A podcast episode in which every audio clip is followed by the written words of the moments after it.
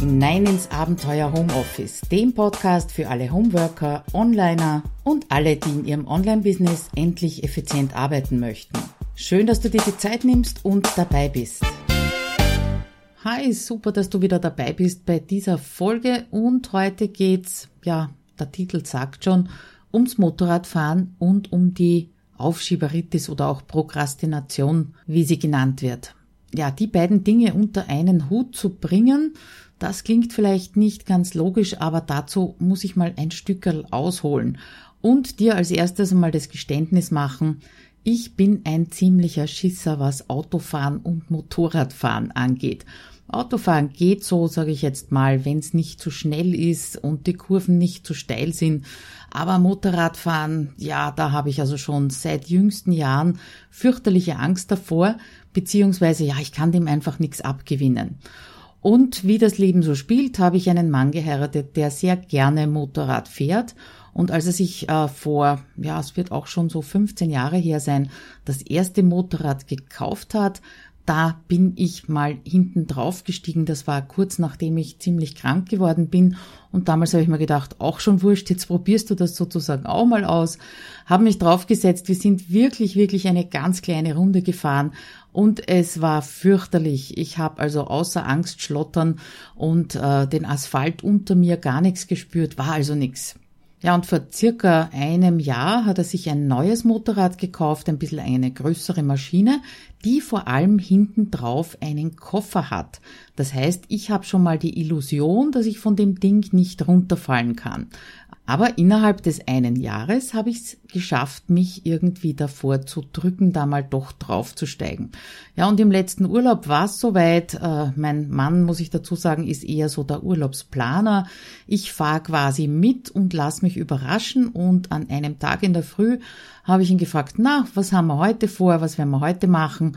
Und da kam die Antwort, weißt du was, das Wetter ist schön, es geht kein Wind, es ist schön warm fahren wir doch eine Runde mit dem Motorrad, weil er war mit Motorrad unterwegs, ich mit Auto. Wir waren also nur eine Stunde circa von uns zu Hause entfernt auf einem Campingplatz. Und ursprünglich habe ich mir gedacht, er nimmt das Motorrad nur mit, weil er selber fahren gehen will. Naja, dann hat er noch einen Helm und Stiefel aus dem Hut gezaubert. Ich konnte also wirklich nicht aus und bin aufgestiegen und wir sind losgefahren ja, Gott sei Dank erst mal ein bisschen in einen Stau gekommen. Das heißt, es war relativ langsam, aber dann, wie wir so an die 70, 80 kmh gefahren sind, dann ist diese Angst wieder gekommen und ich habe festgestellt, die Angst kommt von den Bildern im Kopf. Ich hatte also Bilder im Kopf vor mir. Ich habe die Umgebung gar nicht gesehen. Ja, ich habe die Bilder vor mir gehabt, äh, wie der vor uns bremst und wir nicht mehr bremsen können, wie wir in den Straßengraben fahren.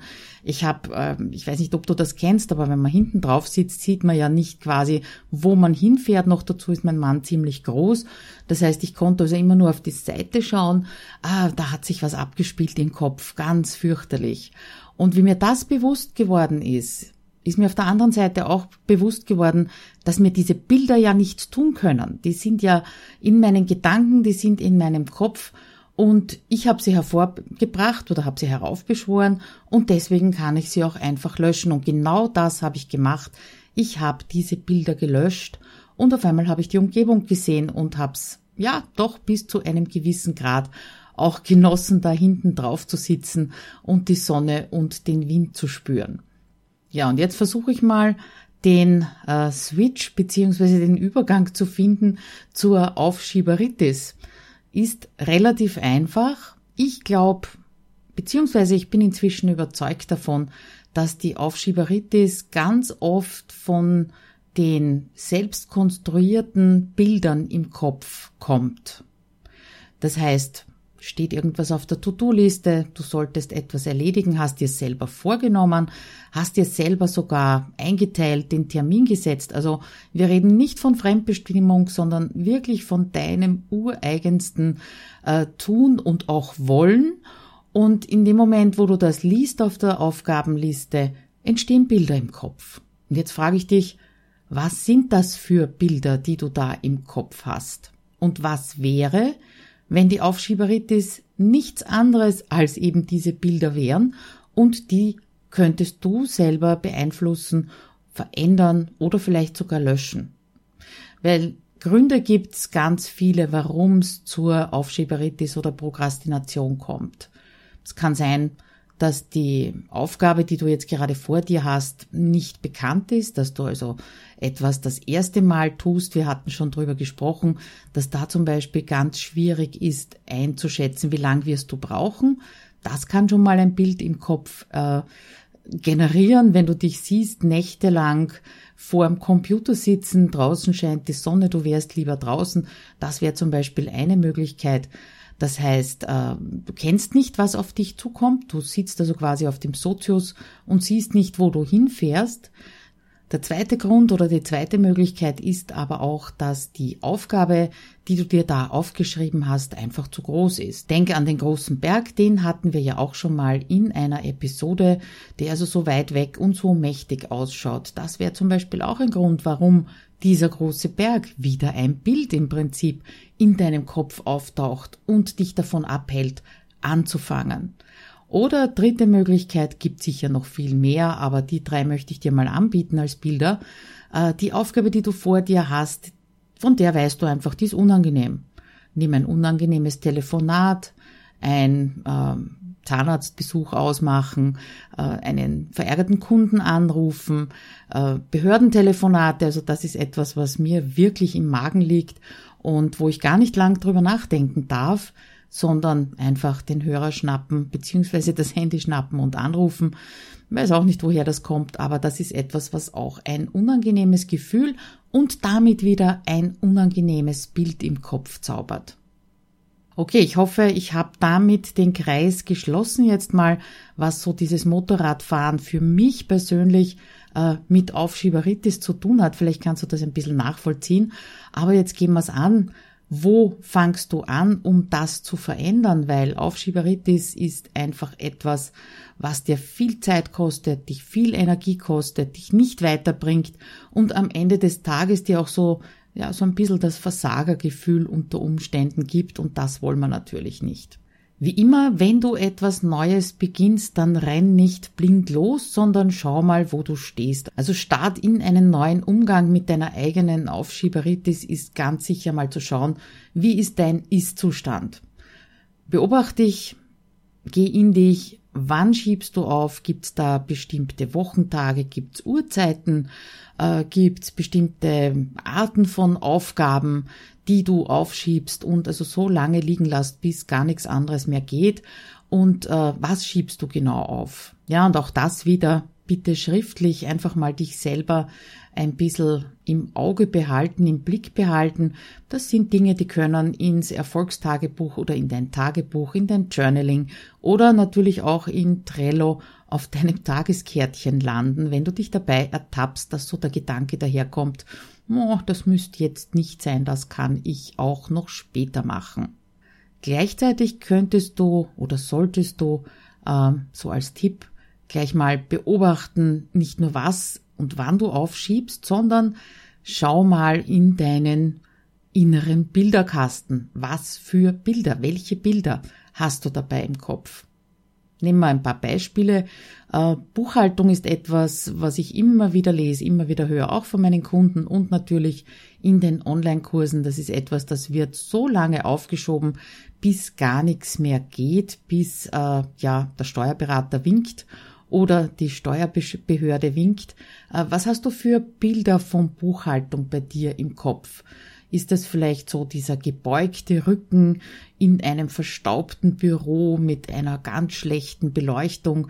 könnte durchaus sein, dass das bei dir auftaucht. Oder sind es viel, viel Papier, viele Zetteln, ja, wenn, wenn äh, Papier für dich etwas Unangenehmes ist, etwas Belastetes ist, dann kann das durchaus sein, dass genauso ein Bild in deinem Kopf auftaucht. Anderes Beispiel, einen Artikel schreiben für deinen Blog. Ich habe unlängst einen Artikel geschrieben darüber, äh, wie man Ideen findet für Blogartikel und habe dabei auch geschrieben, dass äh, es meistens nicht an den Ideen mangelt.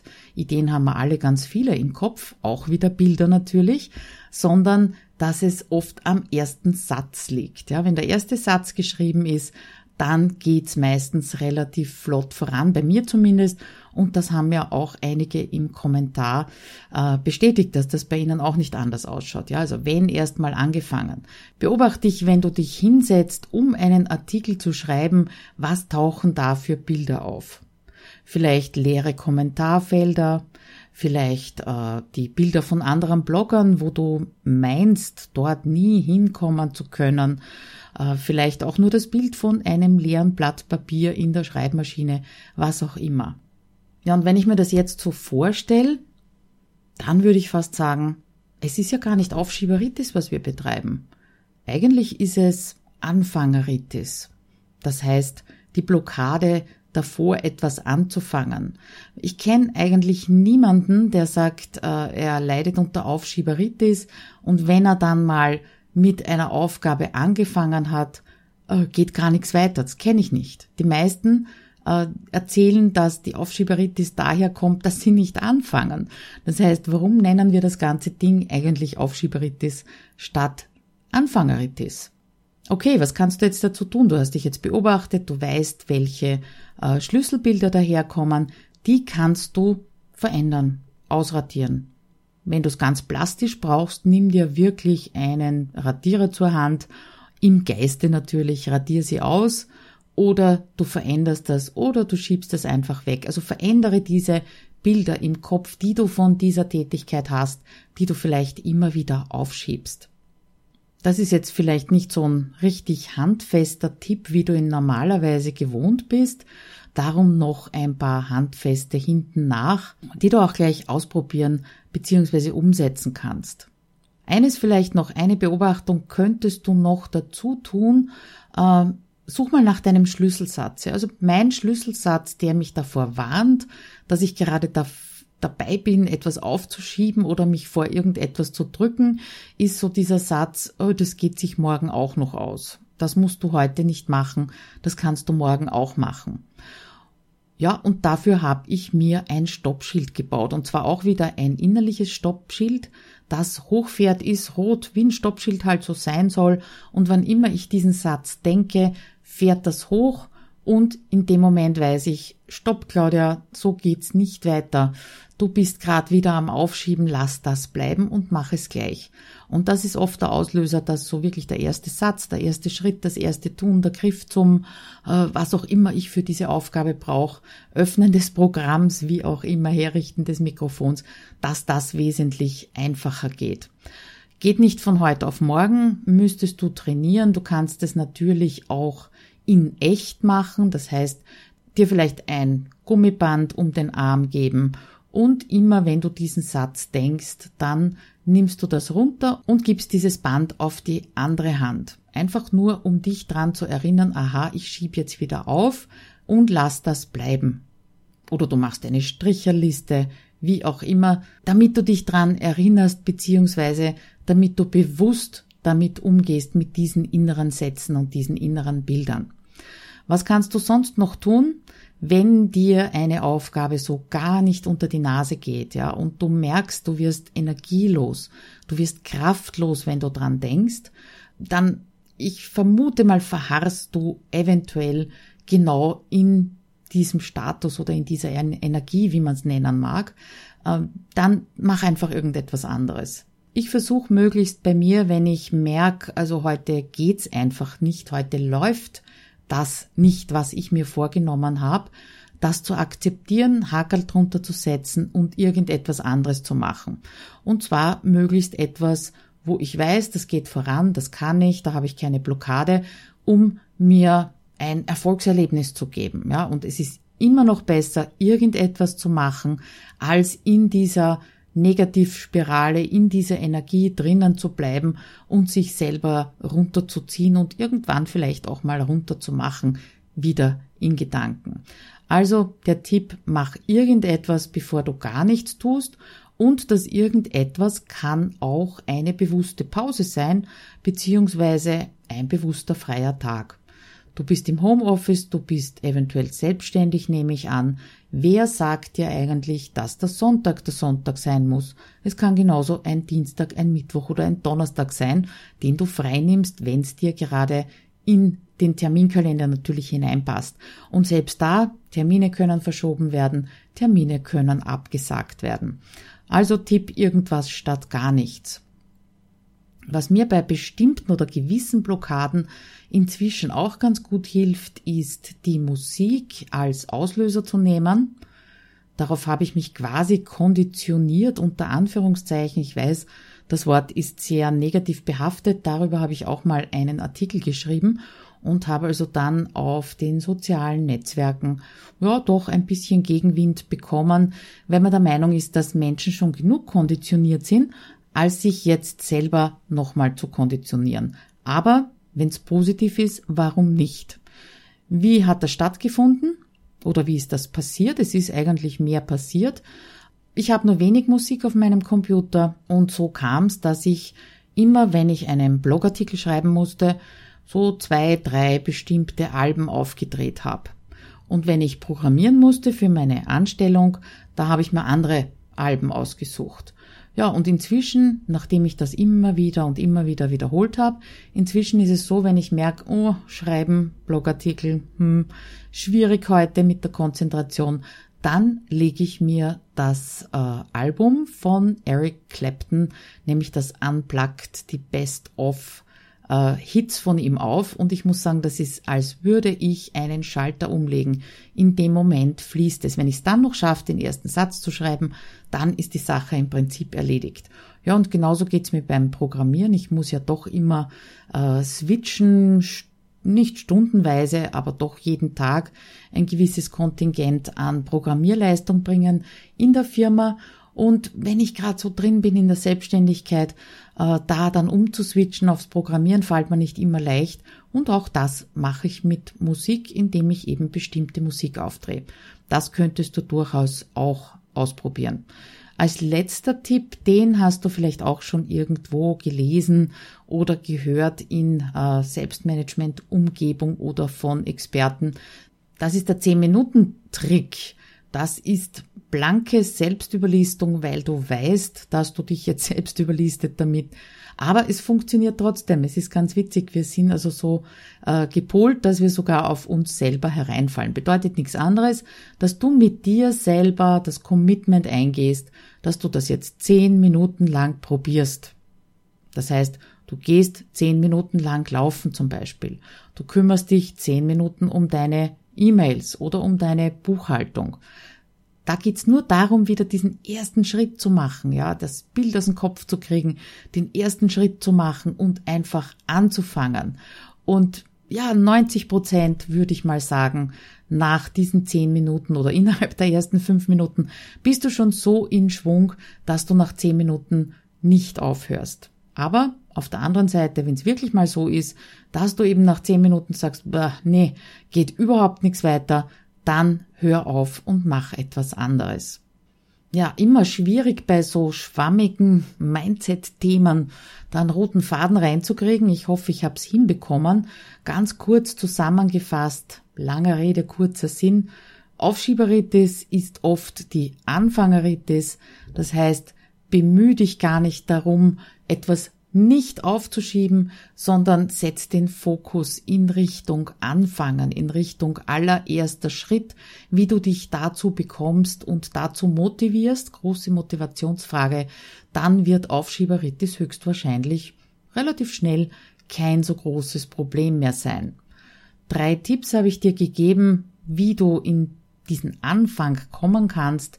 Das eine sind mal die zehn Minuten, die berühmte Selbstüberlistung. Das zweite, dich irgendwie drauf zu konditionieren, sei es durch Musik, sei es durch einen bestimmten Ort. Vielleicht schreibst du persönlich Blogartikel auf der Couch oder auf der Terrasse oder, wie ich auch von einigen Bloggern kenne, im Kaffeehaus wesentlich leichter, kannst dich da anders motivieren, als zu Hause am Schreibtisch. Probier es einfach mal aus. Ja, und drittens, wenn es gar nicht geht, dann mach einfach was anderes. Dazu bist du nämlich selbstbestimmt und im Homeoffice und selbstständig unterwegs. Und nicht vergessen, immer zuerst dorthin schauen, was jetzt gerade ist, mach dir ein paar Notizen und dementsprechend such dir dann deine richtige Strategie dagegen aus. Du bist es jetzt gewohnt, dass du eine, ja, gleich Umsetzungsaufgabe von mir kriegst. Das ist sie auch schon. Beobachte dich bitte, was du aufschiebst und wann du aufschiebst. Schreib dir das auf, schreib dir auf, welche inneren Sätze du da generierst und welche inneren Bilder auftauchen und dann entwickle deine eigene persönliche Gegenstrategie.